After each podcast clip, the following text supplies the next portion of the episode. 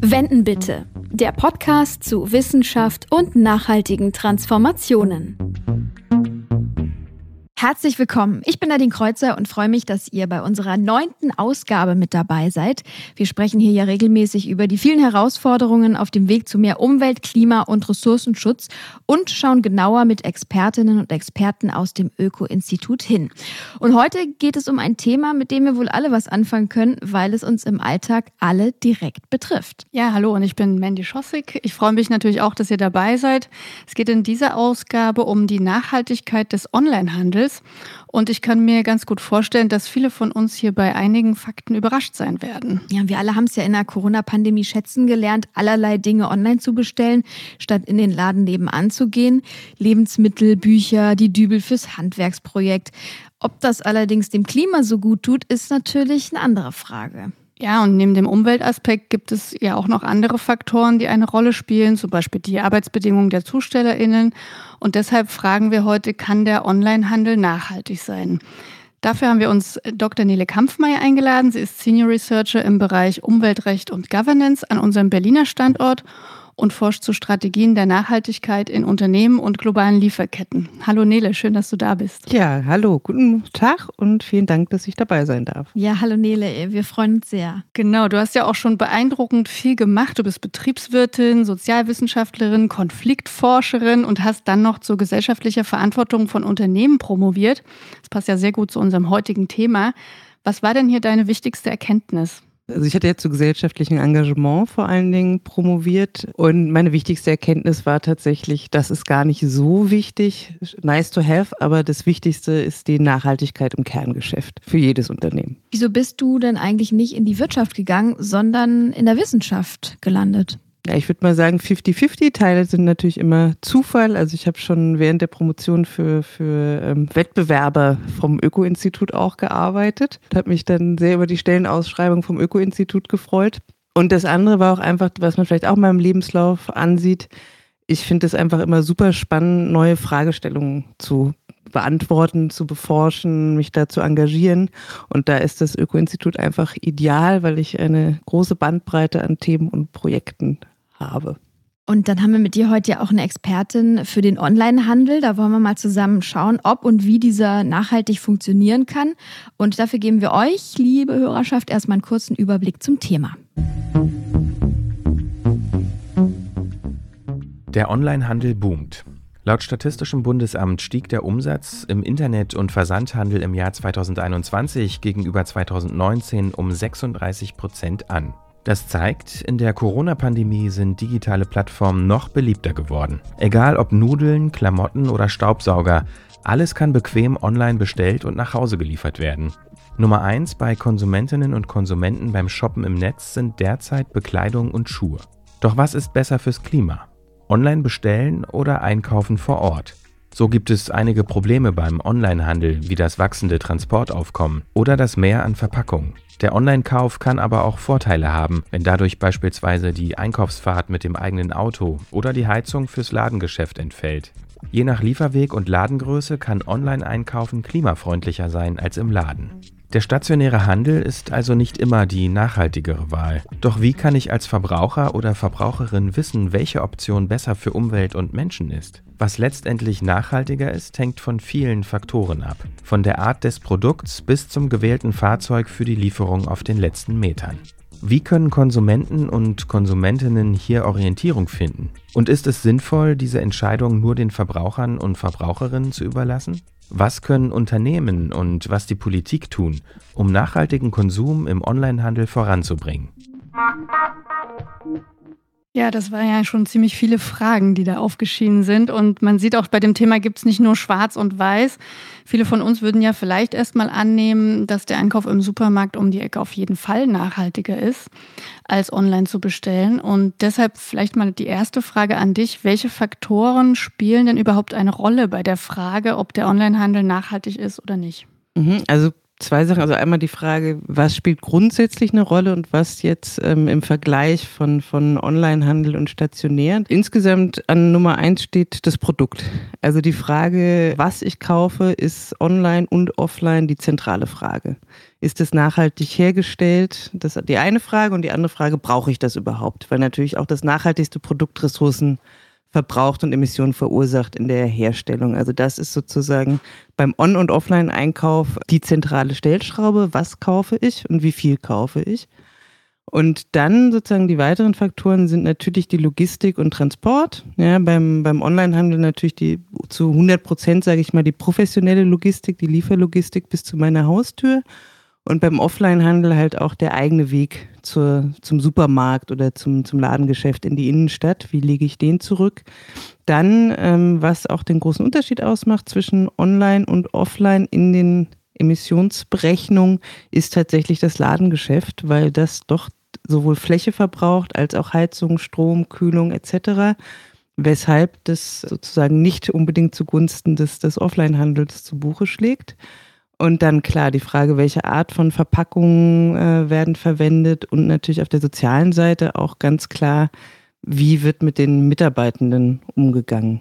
Wenn wir uns jetzt nochmal konkret den Umweltaspekt im Onlinehandel anschauen, du hast es ja eben auch schon angerissen. Welche Faktoren spielen da eine Rolle, wenn ich den Klimafußabdruck eines bestimmten Produktes bestimmen will? Naja, vor allen Dingen, wie gesagt, was ich anfangs gesagt habe, was kaufe ich ein? Aber wenn wir das mal zur Seite lassen und nur den, den Handelsweg sozusagen uns betrachten, dann ist es bei der Lieferung vor allen Dingen die letzte Meile, die zu Buche schlägt. Also das ist sozusagen bis zu einem gewissen Punkt werden größere Lkw und professionelle Transportlogistik, Lagerhallen etc. genutzt. Und sozusagen der letzte Weg bis zu mir zur Haustür, das wird die letzte Meile genannt.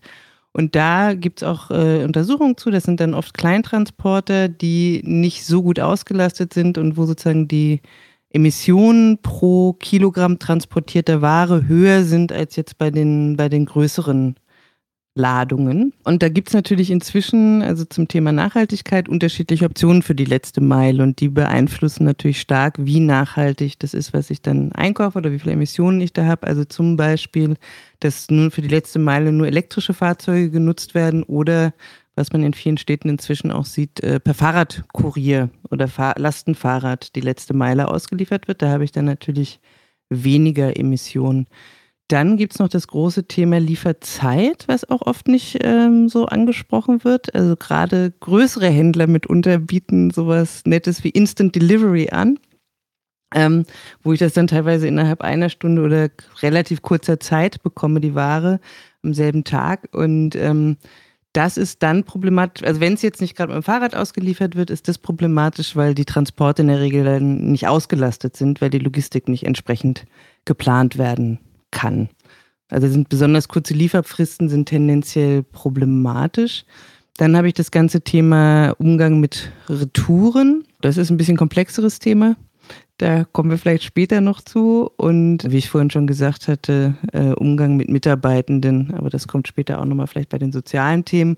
Und vielleicht noch ein Aspekt, der ist aber ein bisschen uneindeutiger zu beantworten, ist das Thema Algorithmen.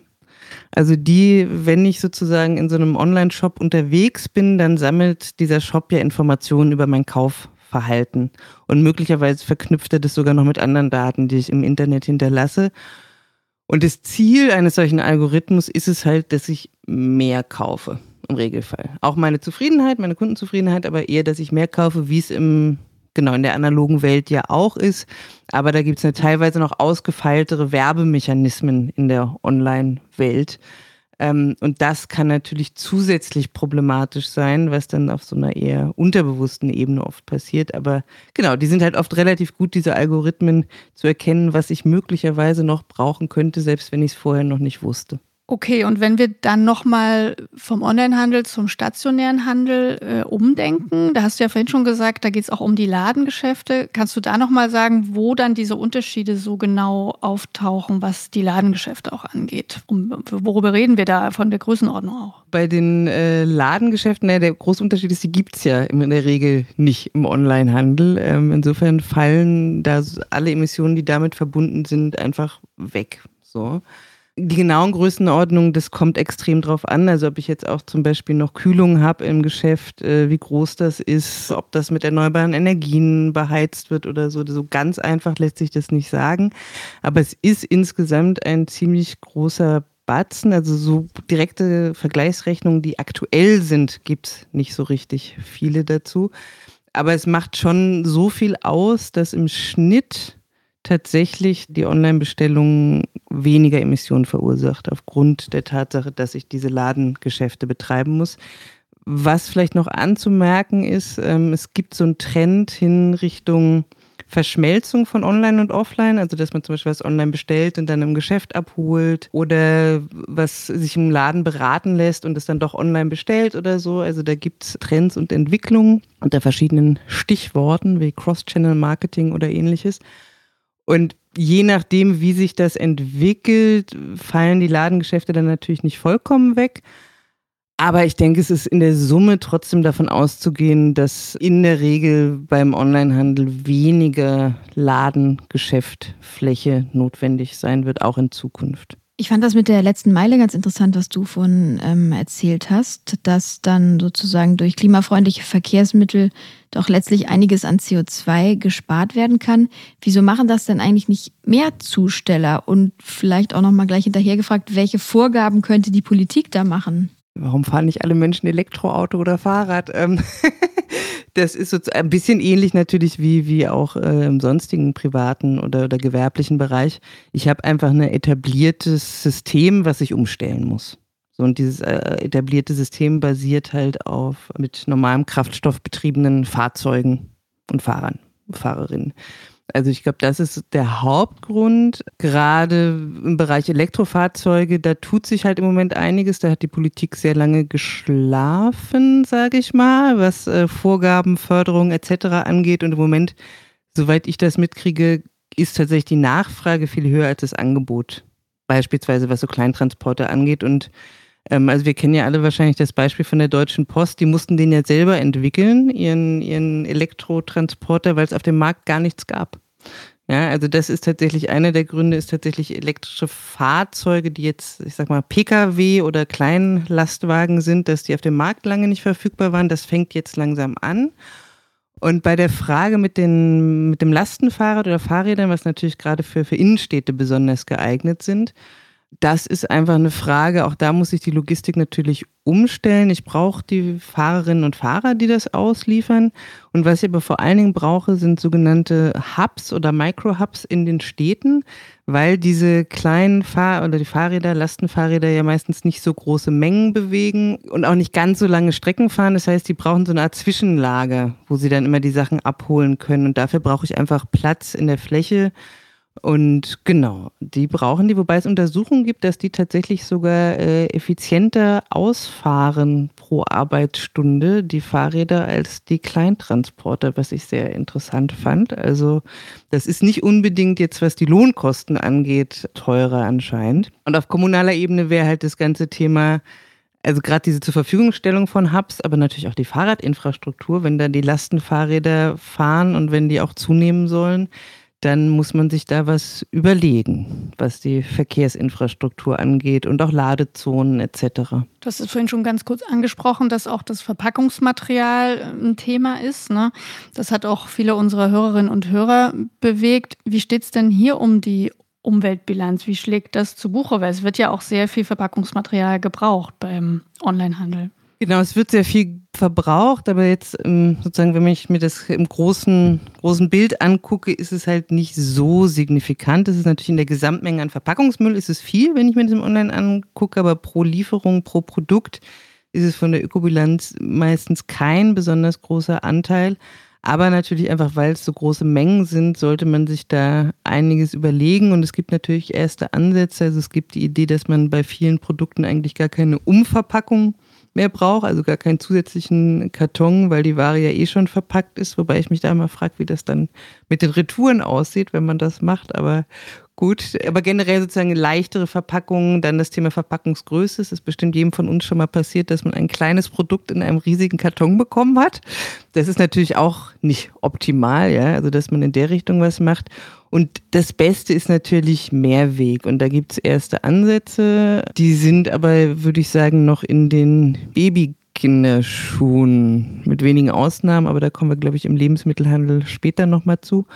Das ist eigentlich, die, das Ideale wäre die Mehrwegverpackung und die ist aber, da gibt es, glaube ich, so ein, zwei Startups oder so. Aber es ist insgesamt noch nicht so richtig etabliert und marktreif, würde ich sagen. Okay, dann haben wir den Klimaaspekt jetzt äh, mal ganz gut aufgedröselt. Finde ich ja spannend, dass du sagst, der Onlinehandel so insgesamt, wenn man alles zusammenrechnet, schneidet da gar nicht so schlecht ab. Aber es gibt ja sicher auch Probleme beim E-Commerce, oder? Welche sind das denn? Na, wir hatten einmal ja das Thema Retouren. Ne? Das wäre ja eins der, der größeren Themen und das auch so in der Diskussion ist. Und das andere wären die sterbenden Innenstädte. Das sind, glaube ich, so die am meisten diskutierten Problemstellungen. Lass uns gerne mit den Retouren gleich mal anfangen. Also klar, das Zurückschicken von Online-Bestellungen wissen wir alle. Gibt es da Zahlen, in welchem Umfang das passiert eigentlich? Ja und nein. Es gibt Zahlen, die sind aus meiner Sicht aber wenig aussagekräftig. Also was jetzt nicht an den Forschern liegt, die das erhoben haben, sondern einfach an der Unwilligkeit der größeren äh, Online-Händler, diese Fragen zu beantworten. Die Zahlen zu den Retouren, wie viel es gibt, sind wahrscheinlich noch halbwegs verlässlich. Also ähm, das unterscheidet sich sehr, sehr stark nach Warengruppe. Bei den meisten ist es unter 10 Prozent an Retouren. Aber die beiden Warengruppen, die am meisten online gekauft werden, haben auch die äh, höchste Retourenquote. Bei Textilien zwischen 30 und 50 Prozent und bei Schuhen sogar bis zu 70 Prozent.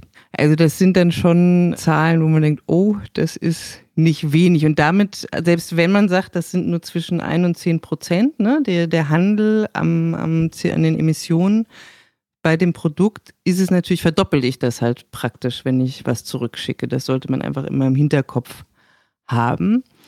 Und der zweite ganz große Punkt, und der ist ja auch in den letzten Jahren durchaus öfter durch die Medien gegangen, ist, was passiert dann mit den retournierten Waren?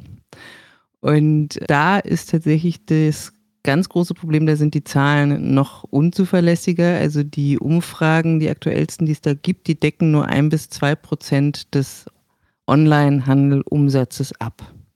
Und alle großen Akteure, also die fünf, sechs größten, sind da nicht dabei. So, deswegen sind diese Zahlen mit äh, großer Vorsicht zu genießen.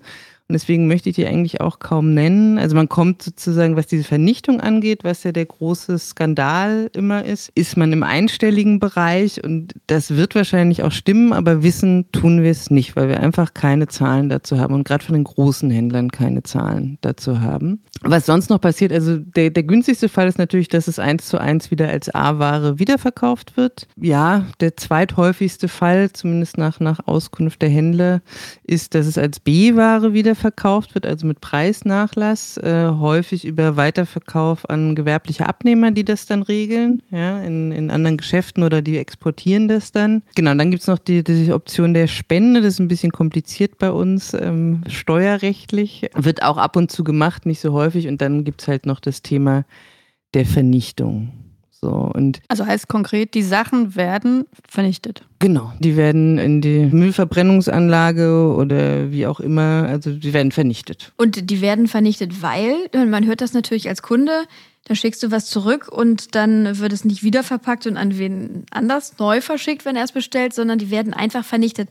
Warum werden die vernichtet? Genau, also es kann, es gibt, ich sag mal, zwei Gruppen von Gründen. Einmal die, die irgendwie halbwegs nachvollziehbar ist, wenn es zum Beispiel, ich sag mal, geöffnete Kosmetika oder so, die irgendwie eindeutig schon, schon benutzt worden ist oder so. Da würdest du sagen, aus hygienischen Gründen würdest du das jetzt nicht unbedingt äh, weiterverkaufen. Oder Dinge sind zurückgeschickt worden, weil sie tatsächlich beschädigt oder kaputt sind. Ne? Also da macht es wenig Sinn, die nochmal neu zu verkaufen. Das ist die eine Gruppe und die andere Gruppe ist aber ähm, die, die aus betriebswirtschaftlichen Gründen vernichtet wird. Und da gibt es zwei Aspekte. Also einmal, dass die Kosten der Wiederaufbereitung zu hoch sind. Also es gibt Schätzungen, dass die zwischen 5 Euro und 20 Euro, je nach Artikel und je nach Prozess im, im jeweiligen Unternehmen. Und man kann sich natürlich vorstellen, zum Beispiel ein Elektronikartikel, wenn der geprüft werden muss, ob der noch vollständig funktioniert dann brauche ich ja eigentlich erstmal Leute, die das können und es kostet Geld, es muss aufgemacht werden, es muss geprüft werden und so weiter. Das ist durchaus kostspielig und wenn das dann ein günstigerer Artikel ist, dann ist es für mich als Händler möglicherweise einfach lohnenswerter, das Ding nicht prüfen zu lassen, nicht aufbereiten zu lassen. Und ein zweiter Aspekt, der noch dazu kommt, sind die Lagerkosten. Also erstmal bei einem bekannten großen Händler gibt es viele Händler auf dieser Plattform, die dann in den Warenhäusern dieses Händlers ihre Waren lagern lassen und der nimmt dafür relativ happige Gebühren. Und ähm, das kann auch dann für die Händler sein, dass sich das nicht lohnt oder dass es günstiger ist. Da bietet dieser entsprechende Online-Marktplatz auch äh, verschiedene Tarife zu an, die Ware vernichten zu lassen, ähm, statt die länger lagern zu lassen, wenn man nicht weiß, ob die sich wiederverkauft, gerade wenn es Saisonware ist oder ähnliches. Also das zweite sind be betriebswirtschaftliche Gründe und das wären natürlich vor allen Dingen die, die aus ökologischer Sicht eigentlich nicht sein dürften. Und wie ist dann die gesetzliche Lage hier? Ist das erlaubt? Ja, also die ist äh, in der Schwebe, würde ich mal sagen. Also es gibt ein, ein neues oder relativ neues Gesetz, das Kreislaufwirtschaftsgesetz, in dem es eine Obhutspflicht geben, oder es gibt, dieses Gesetz ist tatsächlich verabschiedet, was eigentlich dazu führen soll, dass Ware nicht einfach so vernichtet werden darf. Aber, das ist jetzt sozusagen so ein bisschen die, die Feinziselierung, es fehlt eine Rechtsverordnung zur Umsetzung. Das heißt, dieses Gesetz ist zwar verabschiedet, aber de facto kann man sich da nicht drauf berufen oder man kann es nicht, nicht durchsetzen. Genau, deswegen ist es ein bisschen schwierig. Vielleicht noch ein Aspekt, äh, das, und das würde dieses Gesetz dann, wenn es irgendwann so richtig wirksam werden würde, auch regeln. Natürlich ist diese Vernichtung von Ware nicht nur ein Problem im Onlinehandel, sondern auch offline. Ne? Also gerade, wir kennen es ja von Textilien, wenn die Saison vorbei ist, dann gibt es nochmal einen Sale und was dann nicht verkauft wird, wird vernichtet. Und auch da gibt es keine richtigen Zahlen zu, aber wir wissen, dass das auch ähm, im stationären Handel ein Problem ist. Und das sollte da eigentlich auch angegangen werden. Und jetzt sozusagen zu den, zu den äh, gesetzlichen Bedingungen nochmal. Wie ihr gemerkt habt, bin ich ein bisschen zögerlich teilweise in der Bewertung, weil wir einfach keine richtigen verlässlichen Zahlen haben.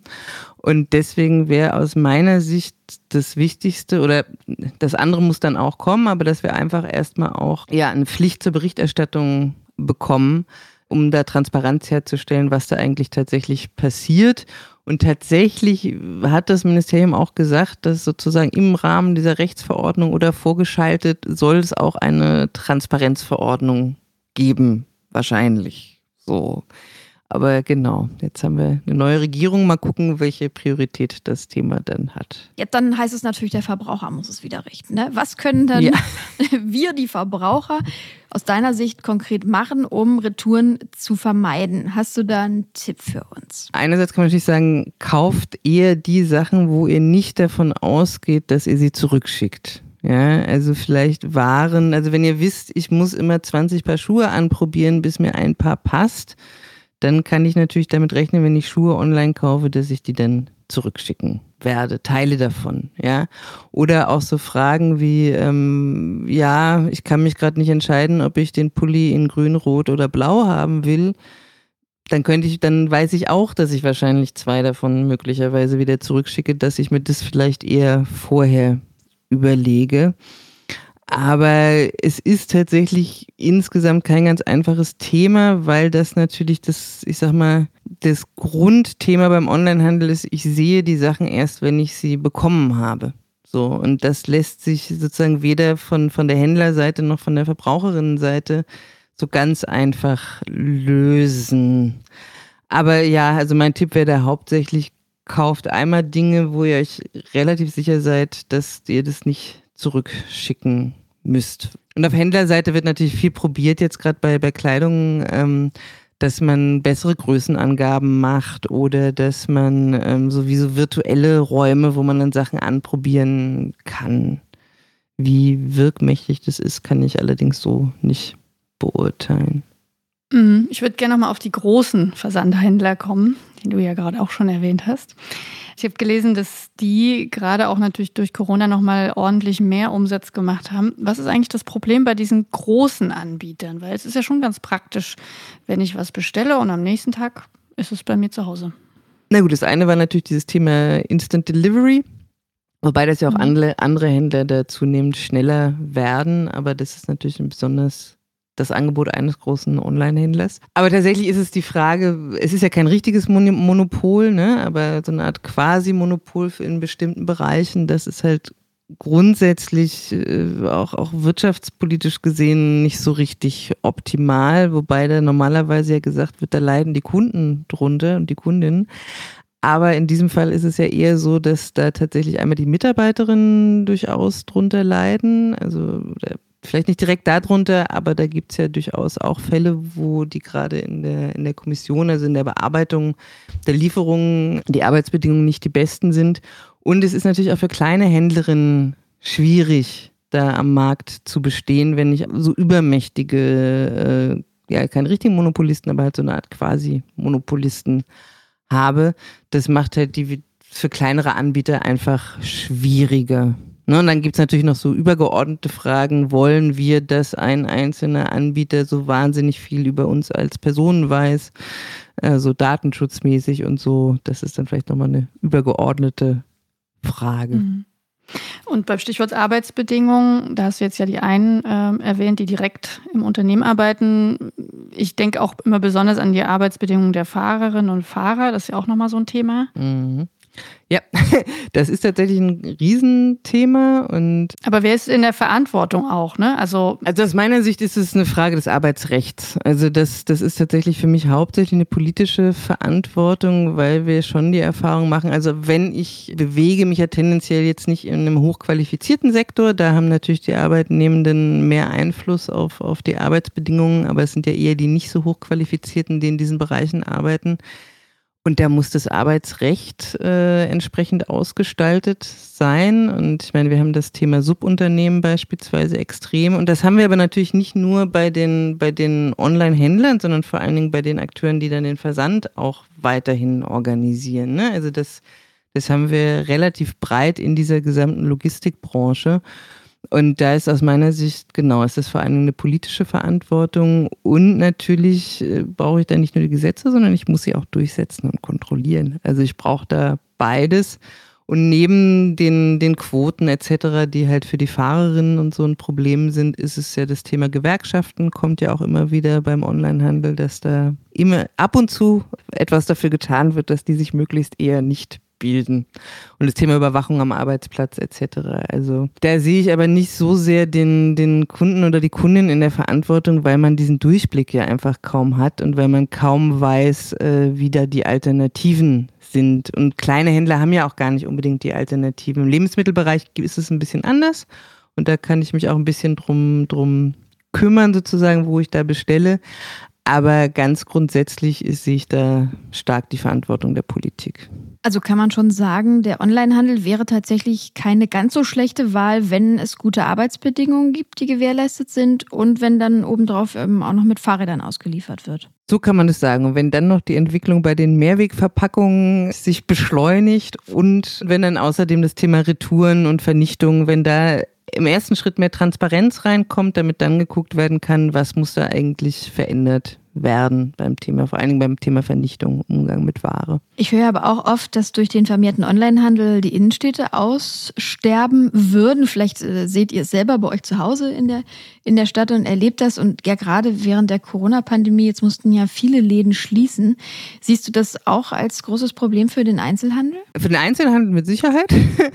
Ob das jetzt ein Problem für die Städte ist, ist nochmal eine andere Frage. Ne? Und für, für, die, für die Menschen, die in diesen Städten leben. Also ich glaube, man, das kommt ein bisschen auf die Stadt an. Ja, also wenn ich in einer kleinen Stadt wohne, die eh nur zwei oder drei Geschäfte hat oder eine kleine Ladenzeile, dann ist es mit Sicherheit problematischer. Wenn ich in einer Großstadt wohne, wo ich so viele Klamottengeschäfte habe, dass ich sozusagen bestimmte, bestimmte Marken innerhalb von 50 Meter Umkreis gefühlt zweimal habe, dann ist es vielleicht gar nicht so ein großes Problem, außer für den Einzelhandel selber. Aber aus, aus stadtpolitischer Sicht und aus der Frage der Lebensqualität, denke ich, muss man sich das auch ein bisschen differenzierter angucken. Ne? Also dem, man hat jahrzehntelang auf eine Monokultur, eine Shopping-Monokultur in den Innenstädten gesetzt. Und es konnte sich auch niemand anders die hohen Mieten in den Innenstadtlagen, gerade in den besonders guten, leisten. So. Das ist aus meiner Sicht schon auch Aufgabe der Stadtentwicklungspolitik, sich zu überlegen, was für eine Nutzung können wir alternativ oder zusätzlich in den Innenstädten haben.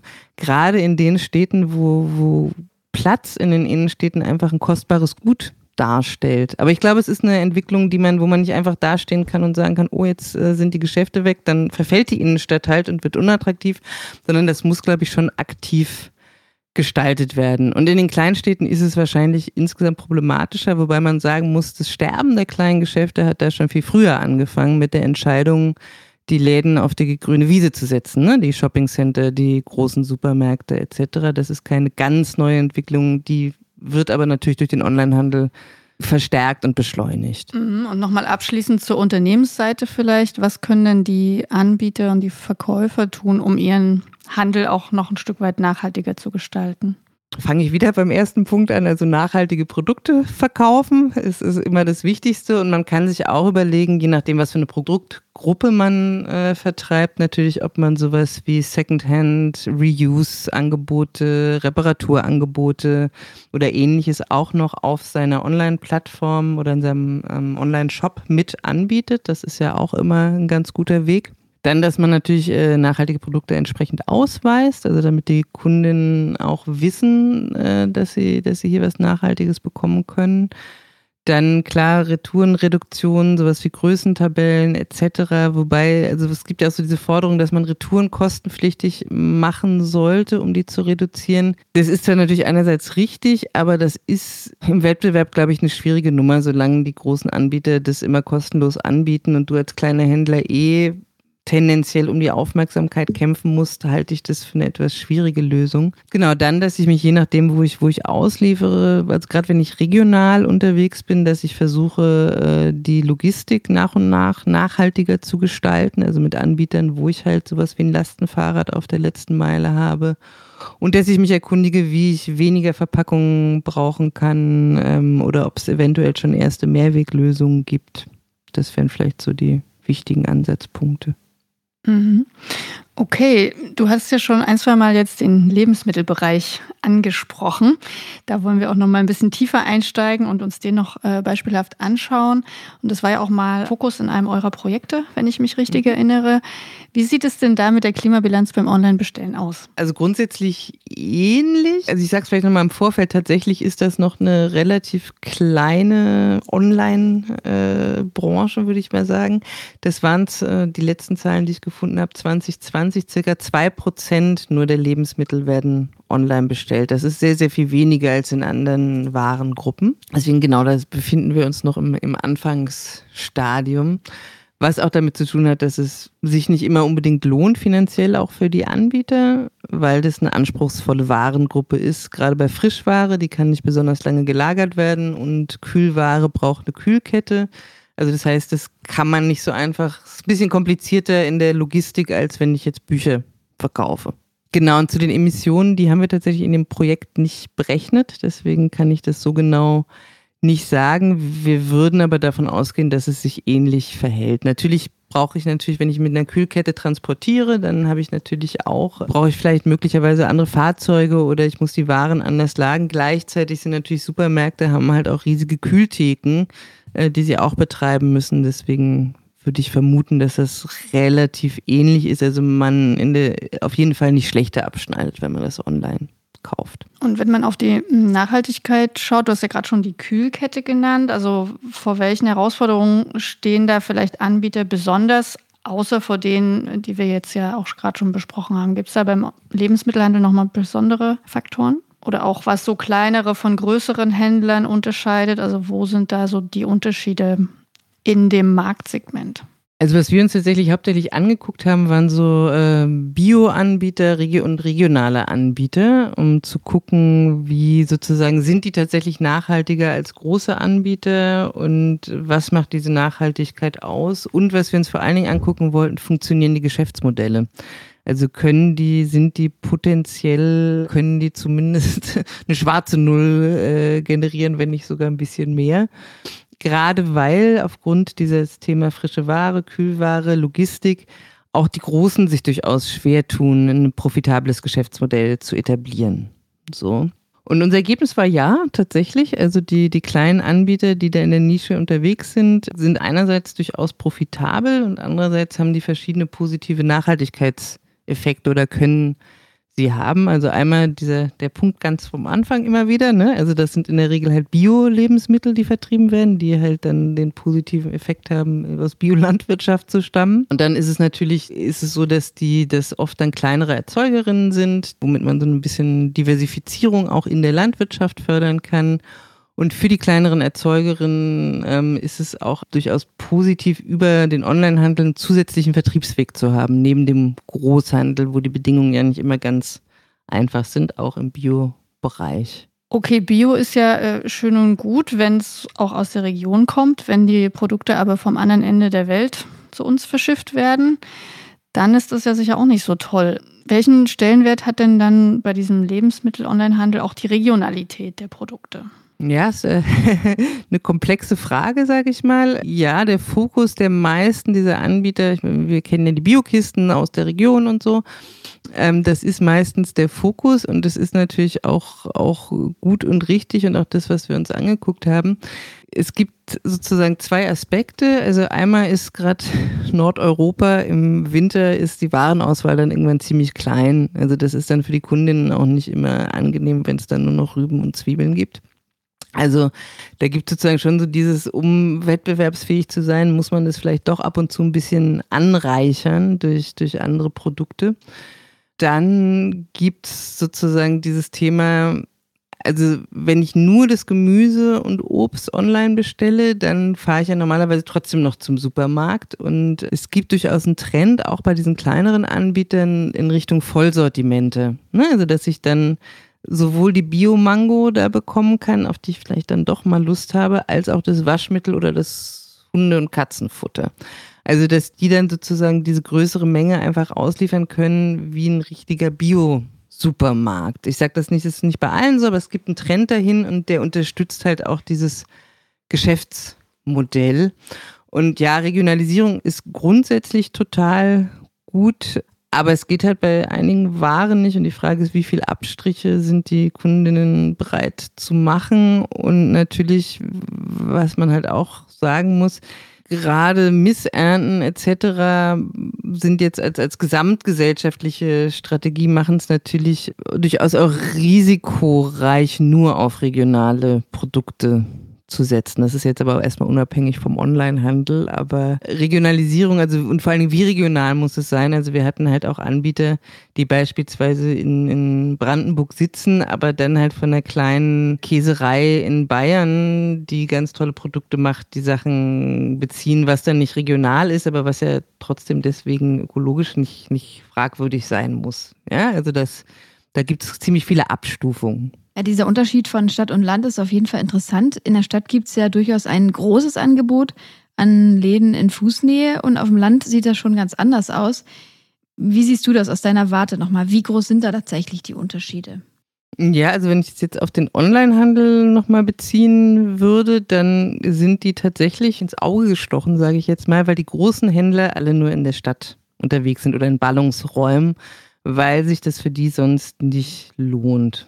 So sowohl die, die jetzt aus Supermärkten herauskommen, ne, also die Art von Händlern, die einem auch als Supermarktkette bekannt sind, als auch diese Instant Delivery Akteure.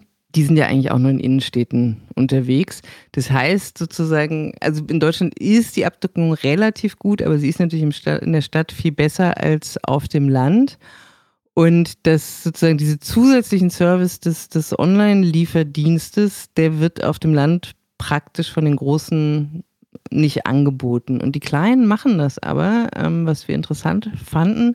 Aus unterschiedlichen Gründen scheint das zu funktionieren. So, also sind verschiedene Geschäftsmodelle, aber ein Grund ist tatsächlich eine höhere Zahlungsbereitschaft oft bei der Klientel, die diese Art von Biokisten und so ähm, ordert, aber auch durch dieses Ding mit dem Vollsortiment, da können Leute, die vielleicht einen Biosupermarkt nicht in der Nähe haben, können dann halt auch sagen, ich ordere einfach eine größere Lieferung und dann kann sich das auch wieder lohnen für den Online-Händler, wenn dann halt einfach nicht so eine kleine Menge an Waren bestellt wird. Und die haben dann oft auch irgendwann etablierte Lieferrouten. Also das kommt auch noch dazu mit langer Kundenbindung über Jahre. Ja, nach diesen Instant Deliveries, ich habe mir hier so Markennamen aufgeschrieben, lasse ich mal weg. da sieht man ja tatsächlich, ich wohne in Berlin, überall die FahrerInnen rumfahren und durch die Stadt brausen. Du hast jetzt schon kurz angesprochen, was sagst du zu solchen Lieferdiensten? Sind die eher nachhaltig oder eher nicht? Also ich glaube, da ist das der Hauptaspekt der soziale. Also ökologisch sind die, liefern die fast immer mit dem Fahrrad aus. Das heißt, die letzte Meile ist jetzt nicht unbedingt problematisch so ein bisschen problematisch können natürlich diese Innenstadtlager sein, weil damit die so schnell sein können, haben die ja immer so kleine Lager in den Innenstädten. Und das kann sozusagen vom Flächenverbrauch natürlich auch irgendwie nicht optimal sein. Ähm, aber das Problematische ist, was man hört, dass dieses Geschäftsmodell anscheinend nur dann funktioniert, wenn die äh, ArbeitnehmerInnen nicht so wahnsinnig gut bezahlt werden und äh, Gewerkschaften sieht man ja tendenziell nach den Medienberichten zu urteilen auch nicht so gerne.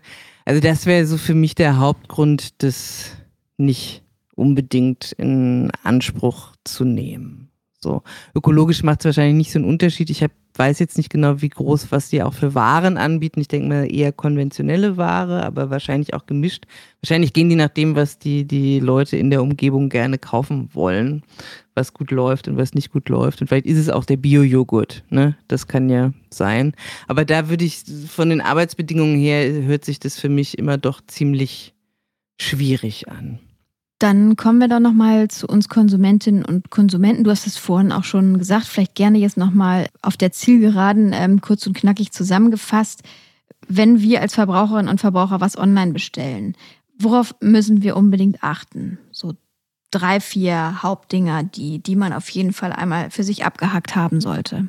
Genau, also das erste wäre tatsächlich, dass ich gucke, was ich bestelle. Also sind es mehr oder weniger nachhaltige Produkte. Zweiter Punkt, brauche ich das wirklich? Dritter Punkt, ist es was, wo ich vermute, dass ich es auch behalte oder ist es was, wo ich sage, ach, vielleicht schicke ich die Hälfte der, der Lieferung auch wieder zurück mit dem Risiko im Kopf, dass da halt nicht nur die, die Emissionen durch die Rücksendung mit äh, bedacht werden müssen, sondern möglicherweise wird das Produkt dann auch gar nicht nochmal in den Verkauf gebracht. Dann kann ich ja mir auch überlegen, möchte ich lieber einen kleinen Händler unterstützen als einen großen? Und ja, wenn das, ja, habe ich, glaube ich, oft als Kunde einfach nicht so den, die Wahl und den Durchblick, aber das Thema Verpackung und wie wird da die letzte Meile organisiert, wenn ich da die Wahl habe, sind es natürlich Aspekte, auf die ich dann auch achten kann. Aber das ist aktuell, muss man da, glaube ich, tief in die Eingeweide des Unternehmens gehen, um das rauszufinden. Wäre jetzt so meine Einschätzung. Ihr lieben Hörer stellt uns ja auch immer Fragen, für die wir sehr dankbar sind und hier weiterreichen möchten. Auf Instagram zum Beispiel wolltet ihr wissen, ob es Siegel oder Zertifikate für nachhaltigen Onlinehandel gibt, an denen man sich orientieren kann. Was sagst du dazu, Nele? Die gibt es noch nicht. also es gibt sozusagen die Produktsiegel, die ich auch im stationären Handel finden könnte und, und ähm, wo auch diskutiert wird, dass die vielleicht noch stärker ausgewiesen werden könnten, etc. Oder in Algorithmen vielleicht eine größere Rolle spielen könnten. Aber das sind Produktsiegel, die nicht online spezifisch sind. Es gibt jetzt nicht den einen Siegel, an dem ich einen, einen nachhaltigen Online-Shop erkennen kann. Mhm. Und eine andere Hörerin wollte auch noch wissen, welche Chancen Shoppingportale, also Online-Shoppingportale für gebrauchte Gegenstände bieten. Also sowas wie Refurbed, Vinted, eBay Kleinanzeigen, also wie sie da alle so heißen. Also grundsätzlich ist das positiv zu sehen. Ne? Also wenn, wenn wir wissen, dass, dass mindestens drei Viertel beim Handel oder beim Erwerb eines Produkts die Produktion dieses Produktes ähm, an Emissionen ausmacht, dann macht natürlich Secondhand eigentlich immer Sinn. Auch da kann man sich natürlich überlegen, muss ich 30 Sachen bestellen, von denen ich dann vieles wieder zurückschicke, einfach weil ich wieder neue Sachen haben will, auch wenn die gebraucht sind. Kann man sich dann trotzdem überlegen, aber grundsätzlich ist natürlich Secondhand, Reused ähm, und so weiter, diese ganze Thematik bietet natürlich schon Chancen, die wir, ja, oder auch das Zusammenbringen von Nachfrage und Angebot, was halt früher manchmal schon schwieriger war. So gerade wenn man mhm. Leute nach spezifischen Dingen suchen. Okay, dann haben wir jetzt ja äh, ganz viel gehört, was wir äh, selbst tun können. Und abschließend würde ich dir gern, wie all unseren Gästen, auch nochmal die Kanzlerinnenfrage stellen. Also wenn du Kanzlerin wärst, was würdest du jetzt sofort tun für den nachhaltigeren Onlinehandel? Das überrascht wahrscheinlich nicht, wenn ich sagen würde, da würde ich wahrscheinlich auf der Produktseite ansetzen. Einmal natürlich im, beim Bereich Landwirtschaft, also zum Thema Biolandwirtschaft, Verringerung des Pestizidgebrauchs, Schutz des Bodens, also dass da die politischen Bedingungen geschaffen werden, dass wir eine Landwirtschaft bekommen, die weniger negative ökologische Auswirkungen hat. Und das Thema Fleischproduktion sollte man sich dabei vielleicht auch nochmal etwas genauer angucken. Ähm, und der zweite Punkt wäre das Thema Produktion unserer Waren über Lebensmittel hinaus. Also wo werden die wie hergestellt und ist jetzt vielleicht nicht allen vertraut. Es gibt ein neues Lieferketten-Sorgfaltspflichtengesetz, so nennt sich das wo Unternehmen dazu verpflichtet werden, sich anzugucken, welche menschenrechtlichen Risiken vor allen Dingen in ihren Lieferketten bestehen. Und genau da würde ich mir wünschen oder würde ich dafür sorgen wollen als Kanzlerin, dass das erstmal das Gesetz, so wie es jetzt ist, so umgesetzt wird, dass das tatsächlich halbwegs nachvollziehbar überprüft wird, dass das tatsächlich eingehalten wird. Und ich würde dann als zweiten Punkt dafür sorgen, dass die Diskussion nochmal aufgemacht wird, ob man nicht insbesondere ökologische Kriterien nochmal ein bisschen stärker in dieses Gesetz einbringen könnte, da nachschärft und auch über die direkten Lieferanten hinausgeht, tiefer in die Lieferketten. Ja, dann ist unsere gemeinsame Stunde jetzt schon rum. Wir hatten dich heute als Expertin da und mit vielen Erkenntnissen, hoffentlich für euch auch, liebe Hörerinnen und Hörer. Ähm, ich hätte niemals gedacht, dass der Onlinehandel auch doch nachhaltiger sein kann und seine Chancen hat. Das fand ich als Erkenntnis auf jeden Fall spannend und nehme ich mit. Klar, es spielen total viele Faktoren überall immer rein, die man bedenken muss und die dann das auch mal wieder aus dem Gleichgewicht bringen können. Aber das ist auf jeden Fall eine Erkenntnis, die spannend ist und die wir hier im Podcast mit dir zusammen aufgedröselt haben. Von daher herzlichen Dank, liebe Nele. Ja, danke dir. Ja, ich freue mich, dass ich hier sein durfte. Und in unserer nächsten Folge nehmen wir uns ein Thema vor, das ihr euch gewünscht habt und bestimmt auch viele andere von euch interessiert. Denn häufig wird, wenn es um unsere Klimaziele geht, von Klimaneutralität gesprochen. Aber was heißt es eigentlich und wie kommen wir dahin? Wie steht es mit diesem Ausgleich von CO2-Emissionen durch Klimaschutzprojekte im Ausland? Können wir mit solchen CO2-Kompensationen, wie es ja auch heißt, klimaneutral sein? Wenn ja, Worauf kommt es bei solchen Projekten an, damit sie dann auch wirklich zum Klimaschutz beitragen? Und ihr seht schon, es gibt sehr, sehr viele Fragen. Ein ganz interessantes und brandaktuelles Thema, weil ja auch der letzte IPCC-Bericht äh, wieder gezeigt hat, die Zeit wird knapp. Also, was klimaneutral genau heißt und wie das gehen soll, werden wir in der nächsten Folge klären. Ja, und wenn ihr dazu jetzt schon Fragen habt oder Hinweise, dann ähm, sehr gerne an podcast.öko.de schicken. Auch gerne, was wir besser machen können oder dass wir sowieso alles total super machen. Wir sind für alles bereit. Und wie immer könnt ihr diesen Podcast zum Beispiel bei Apple Podcasts nachhören, bei Spotify oder natürlich auf der Seite vom Öko-Institut öko.de slash podcast und gerne auch abonnieren überall, wo es Podcasts gibt, damit wir gemeinsam auf dem neuesten Stand sind, was nachhaltige Transformation Informationen angeht. Ja, und wir freuen uns sehr, wenn ihr uns vielleicht auch ein paar Sternchen zum Beispiel bei Apple Podcasts da lasst, wenn ihr denn mögt. Herzlichen Dank für die Aufmerksamkeit für heute erstmal. Und bis zum nächsten Mal. Tschüss. Ciao. Wenden bitte. Der Podcast zu Wissenschaft und nachhaltigen Transformationen.